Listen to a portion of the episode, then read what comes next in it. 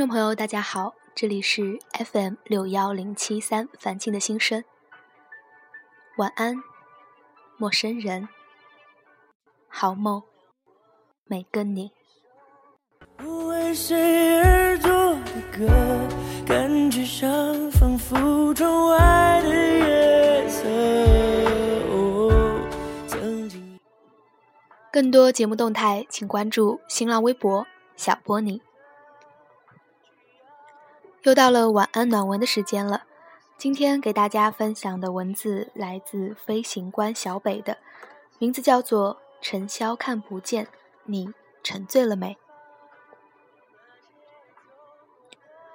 发过一条微博，调侃每个朋友圈里都有的某一类人——谐星。请爱护朋友圈里的那个谐星。多年以前，他们都曾是最会害羞的少男少女。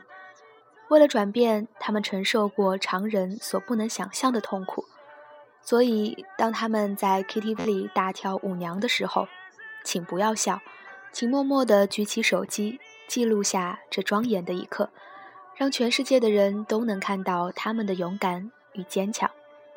这个在 KTV 里大跳舞娘的人，在我们这群人里所对应的，就是罗安。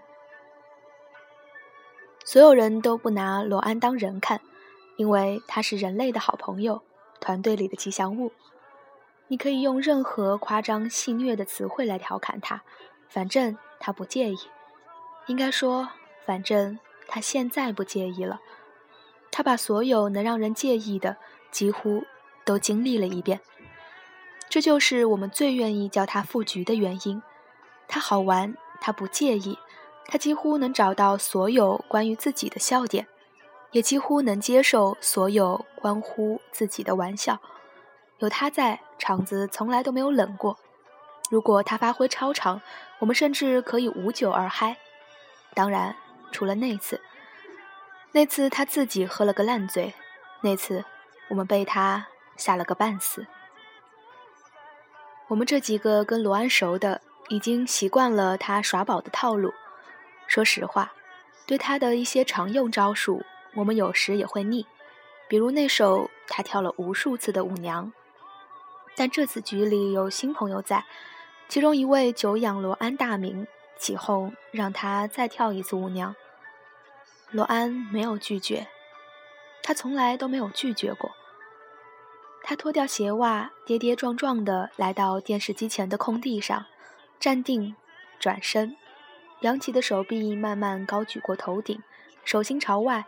摆了一个蔡依林的经典 pose，像是在向众人宣布，此刻她就是舞台的中心。包间里顿时像炸了一样，所有人都造反似的大喊大叫起来。门外几位服务员也踮着脚，把脑袋贴在玻璃窗上，好奇里面到底发生了什么事。罗安毕竟是见过世面的。他没有表现出一丝一毫的紧张，也难怪。这首舞娘他跳过无数次了，熟得很。我敢保证，就算他闭着眼睛，也能把这支舞呈现得很完美。罗安面带笑意，随着节拍尽情地在音乐中舞动着，在我们的笑声中舞动着，直到那位起哄的朋友因为笑得太剧烈而不小心按下了静音。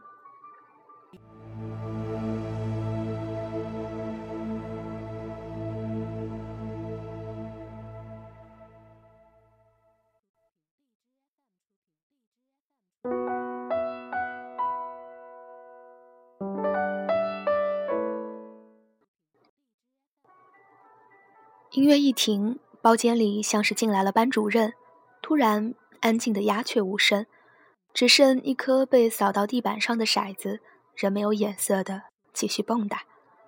接着，我们料想不到的一幕发生了：刚刚还在旋转跳跃的罗安，在原地愣了几秒，突然“咚”的一声，一屁股坐到了地上，像犯了癫痫似的开始颤抖，一边颤抖一边发出夸张的抽噎声。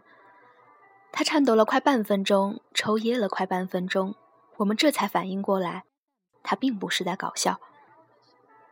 当我们冲过去将他扶起，抬到沙发上时，罗安还没有缓过劲儿来。他用双手死死攥住我和另外一位朋友的手，快要将我们的手指捏到脱臼了。我们从来没见过他这样。罗安泪眼婆娑地望着我们，像哭到嗓子抽筋的孩童，剧烈哽咽，并在哽咽的间隙断断续续地喊：“好累，哥。”我好累啊！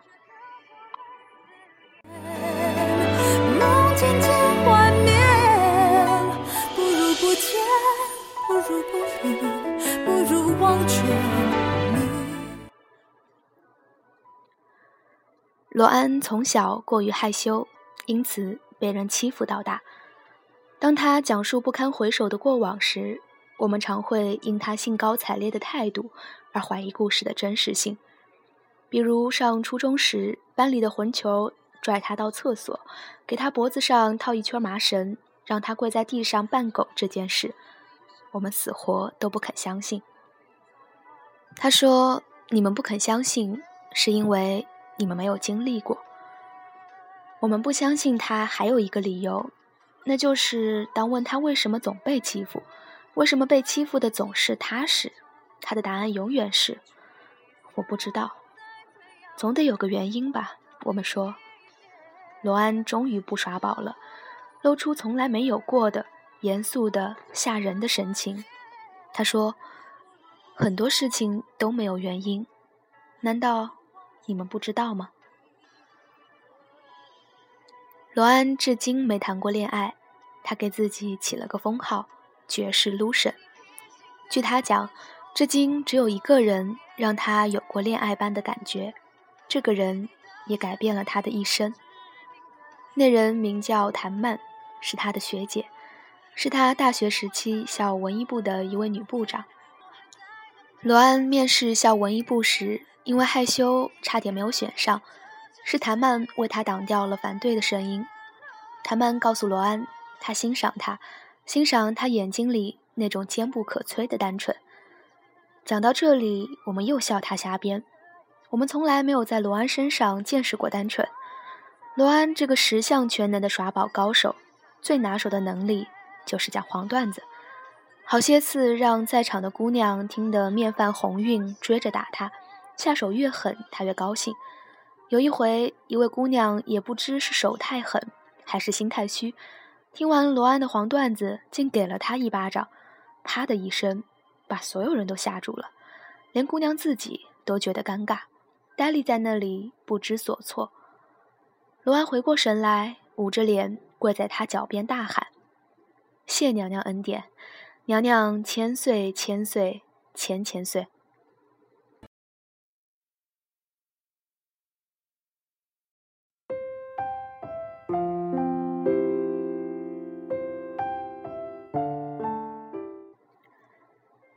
在文艺部的日子里，谭曼很照顾罗安。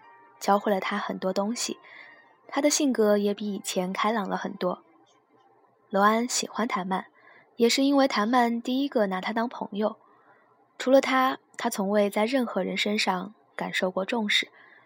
谭曼所有不开心的事都会对他讲，不论是专业课老师难搞到他穿低胸装也套不出答案，还是文艺部里有哪个人敢跟他竞争副主席。罗安说：“很少有人跟他讲心事，谭曼是第一个。因此，罗安凭借男闺蜜的身份，经历了谭曼大学期间所有的恋爱。谭曼跟第六任男友分手时，罗安上大三，而谭曼还差两个月毕业。那段时间，他经常单独找罗安去 K 歌。谭曼唱歌很好听，但罗安听不了他唱孙燕姿的那首《我怀念的》。”谭曼逢唱这首必大哭，大哭人要唱，大唱人要哭。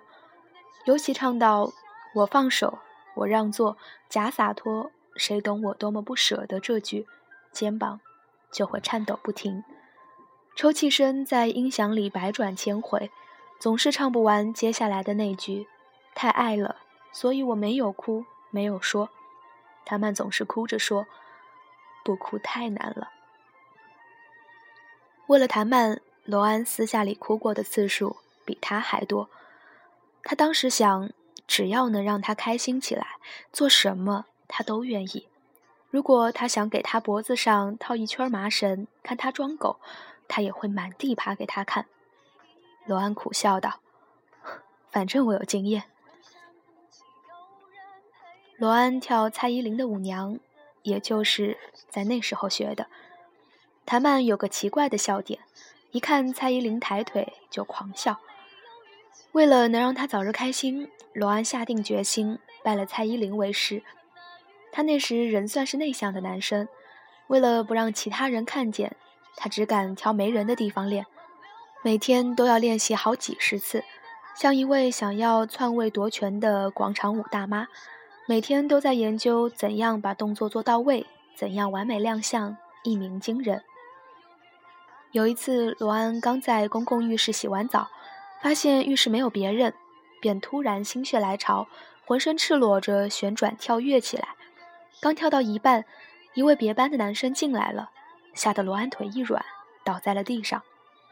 他也不知当时自己怎么想的，竟像个婢女似的，顺势。给那位男生行了个大礼，求他不要告诉别人。谁知抬起头一看，男生早端着脸盆跑了，估计比他受的惊吓还大。谭曼毕业前一个月，罗安的舞娘终于练成了。他找谭曼 K 歌，特意把舞娘塞到我怀念的之前。他说，那是他人生中第一次感到骄傲。谭曼看他跳舞娘时流的眼泪，比他以前唱《我怀念的》还要多，不过，是因为笑的。音乐一结束，罗安坐到了谭曼身边，跟着他一起喘着大气。谭曼没有感谢他，而是搂过他的脖子，把脸在他肩膀上埋了好久。他把接下来的《我怀念的》删了，他说：“不唱了，太开心了，再也不唱这首了。”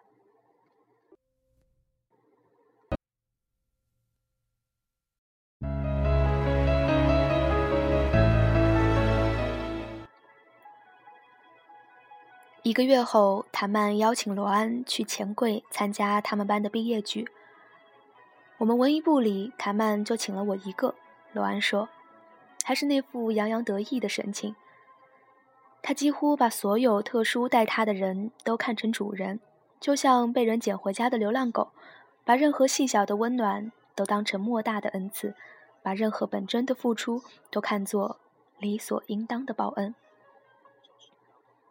罗安本不是会喝酒的人，那天晚上竟替谭曼挡了至少一半，晕乎乎坐在一边欣赏着手拿话筒边唱边笑的谭曼。那晚谭曼果然没再点我怀念的，没有再为她的前男友哭泣，而罗安则用一脸红晕换来了他根本不敢奢望的谭曼的一个吻。虽然那个吻很轻。像临睡前的小姑娘吻床边的熊宝宝那样，轻轻落在他的面颊上，他仍觉得那个吻是他这辈子收过的最重的一份礼物。罗安扶住谭曼的肩膀，像是认识他一辈子了，又像是第一次认识他。谭曼一语不发，嘴唇微张，双眼明亮，似乎是在等待他说点什么。罗安第一次感觉到。眼前这个挽着他的手，在校园里走过三年的姑娘，不是他的学姐，不是他的闺蜜，也不是他的主人，而是一个只差一句话就能拥抱的姑娘。塔曼，我喜欢你。罗安把这一句在心里练习了千百遍的句子，又重温了一次，但还未来得及开口。一位男生就推开了包间的门，打断了他。谭曼嘴里发出一声愉快的尖叫，迎了上去。罗安的手自然而然地从他肩膀上滑落。沙发很软，但罗安感觉手有点疼。谭曼牵起那男生的手，拿着话筒打断正在唱歌的人，对着众人说：“这是咱们院研究生的学长汪磊。”话还没说完，众人就迫不及待的起哄，接吻，接吻。罗安也跟着起哄。虽然他用尽全身力气，却只能对出“接吻”二字的口型，嗓子发不出任何声音。谭曼拉着汪磊坐到对面的点唱机前，屏幕雪亮的光无论如何都映不白两人绯红的脸。罗安看着他俩，脑袋里一个声音鹦鹉学舌般重复着：“这才对嘛，这才对嘛。”正想着，罗安手机响了，是谭曼发来的短信：“帮你点了一首舞娘，一会儿别给我丢脸啊。”罗安抬头看了谭曼一眼，他正抿着嘴对着他笑。罗安说：“他那么害羞的人，怎么肯在除谭曼以外的人面前跳？”但他还是咬着牙，把在手机上敲好的“太晚了，我得先走了”一个字一个字的删掉了。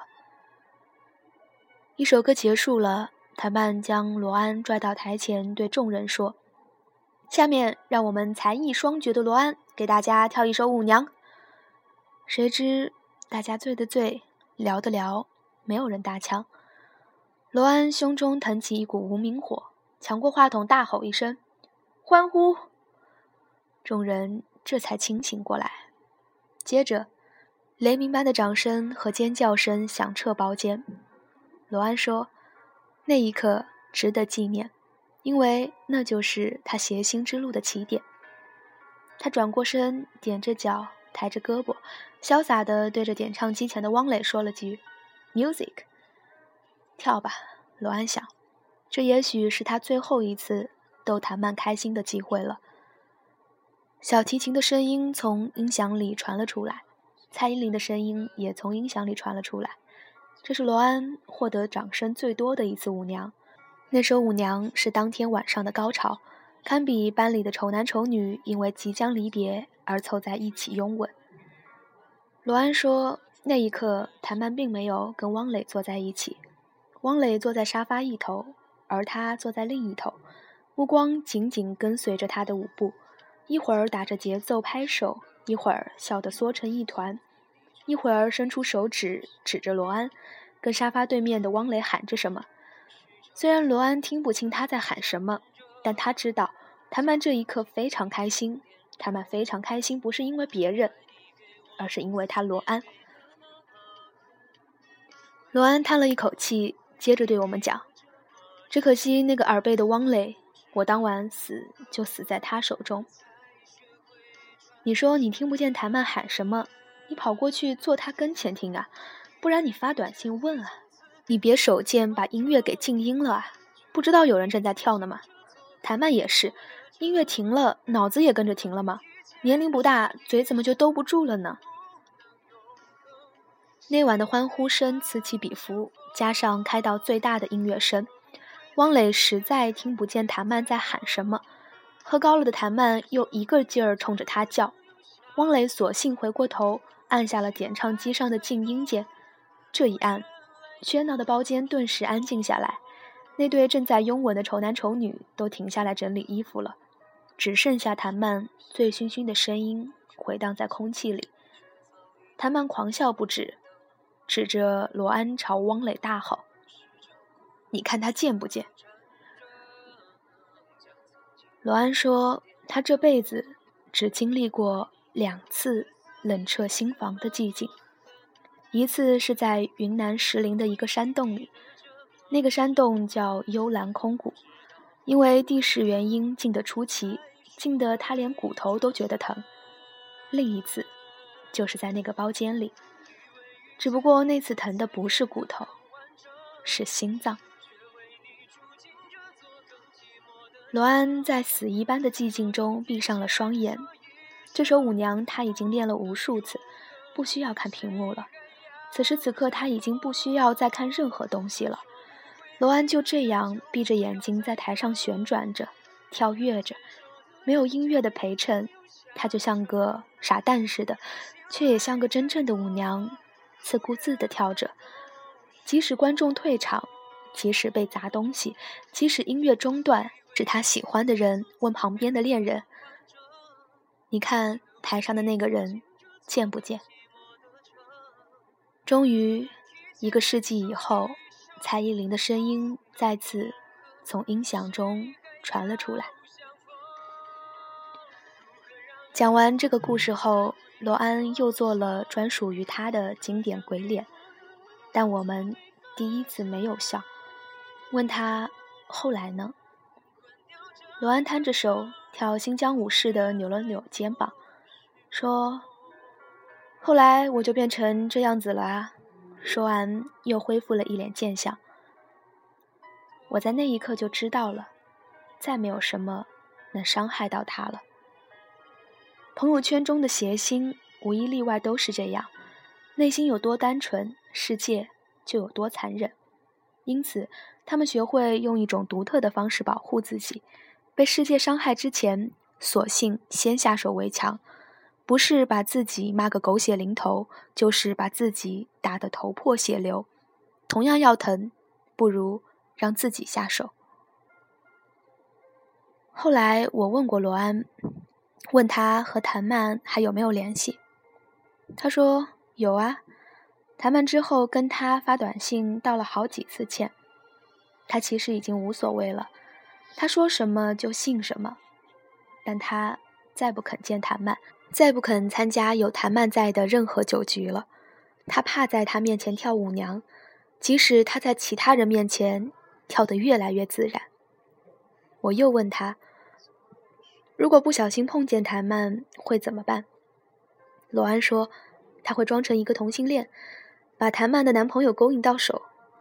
说完又哈哈大笑，说他其实不恨谭曼，反而要感谢他，因为他现在至少比以前开朗得多，也因此有了很多朋友，而且阴差阳错的成了蔡依林的本质气势。罗安说。蔡依林的歌里，他最喜欢的还是《舞娘》，喜欢《舞娘》里的那一句“尘嚣看不见，你沉醉了没？”他觉得这句词就好像在说他，他就像飘舞在空中的尘埃一样，尘埃落定，即如死一般寂静，不如扬起，管他呛到多少人，至少尘埃背后，或许有他喜欢的人，肯在他身上。留一抹短暂余光。罗安说完，又哈哈大笑，说他是瞎说的。